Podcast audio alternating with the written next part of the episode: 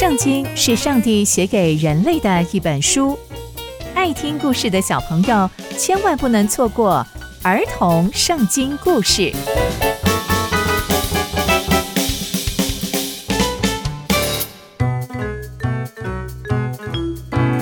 各位亲爱的大朋友、小朋友们，大家好，我是佩珊姐姐。小朋友们，今天佩珊姐姐要跟大家分享的故事是派探子进耶利哥。我们在上一集说到，上帝使约书亚兴起，带领以色列人。那接下来又会发生什么事情呢？让我们继续听下去吧。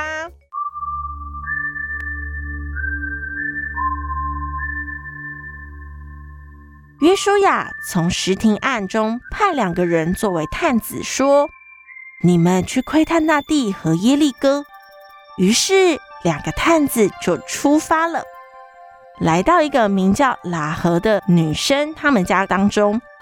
喇合是一位性工作者，她正在那里睡觉。有人就告诉耶利哥王说：“看啊，今天以色列人来到这里窥探我们。”耶利哥王就派了人到了喇合家中，说：“你要交出那两个进到你家想来偷窥我们这边的。”那两个探子，但喇合就把那两个人藏起来，而且他跟士兵说，那两个人确实来到我这里过，可是他们从哪里来，我不知道。而且天黑的时候，城门要关之前，他们就出去啦。而且他们去哪里，我也不知道。你们赶快去追他们吧，一定追得上的。但其实啊。喇合已经把那两个探子带上了屋顶，把他们藏在屋顶当中。而那些人呢，就往约旦河的路上去追赶了那两个探子，直到渡口。追赶他们的人一出去，城门就关起来了。接着，这两位探子还没有睡，那喇合呢，就上到了屋顶，就对他们说：“我知道耶和华已经把这块地赐给你们了。”而且我们这边的人呐，也都很害怕你们，因为听见你们出埃及的时候，上帝如何成为你们的帮助，而且把红海分开，而且我们也知道上帝是怎么样帮助你们的，而且我也相信你们的神。现在我既然这样对你们，求你们的神也向我起誓，要恩待我的父家。也求你们给我一个确实的凭据，要救我，还有我的父母，还有我的兄弟姐妹们。求你们拯救我们的性命，脱离死亡。那两个探子听到他这样说，他们两个就说：“我们愿意以性命来替你死。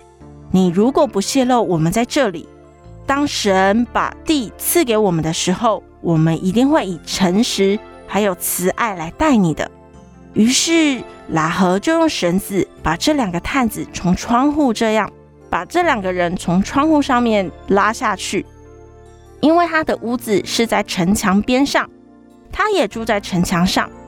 喇合就对他们说：“你们暂且往山上去，免得追赶你们的人遇到你们，要在那边躲三天，等追赶的人回来，你们再回到你们自己的地方。”两位探子就对他说。你叫我们所起的事与我们无关，没事的。当我们回到这里的时候，我们就会来拯救你。接着，两位探子就离开了耶利哥，到了山上去，在那里停留了三天，直到追赶的人回到耶利哥城。而且，那追赶的人一路寻找这两个人的踪迹，全部都找不到。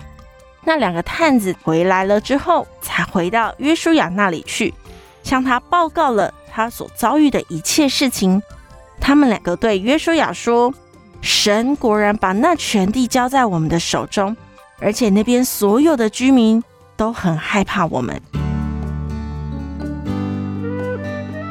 从今天的故事，我们可以知道，约书亚派了两名探子去窥探情报，遇见喇合这位女生。虽然他不是以色列人，但是他相信上帝就是神，因为他知道上帝在埃及地行了许许多多的神迹，所以他很勇敢地保护了两名探子。也因为他的聪明和勇气，约书亚才能得到探子的情报，更知道上帝的约定是真的。所以，小朋友们，我们要知道，上帝使万事互相效力，叫爱神的人得益处。而我们也要勇敢为上帝做对的事情哦。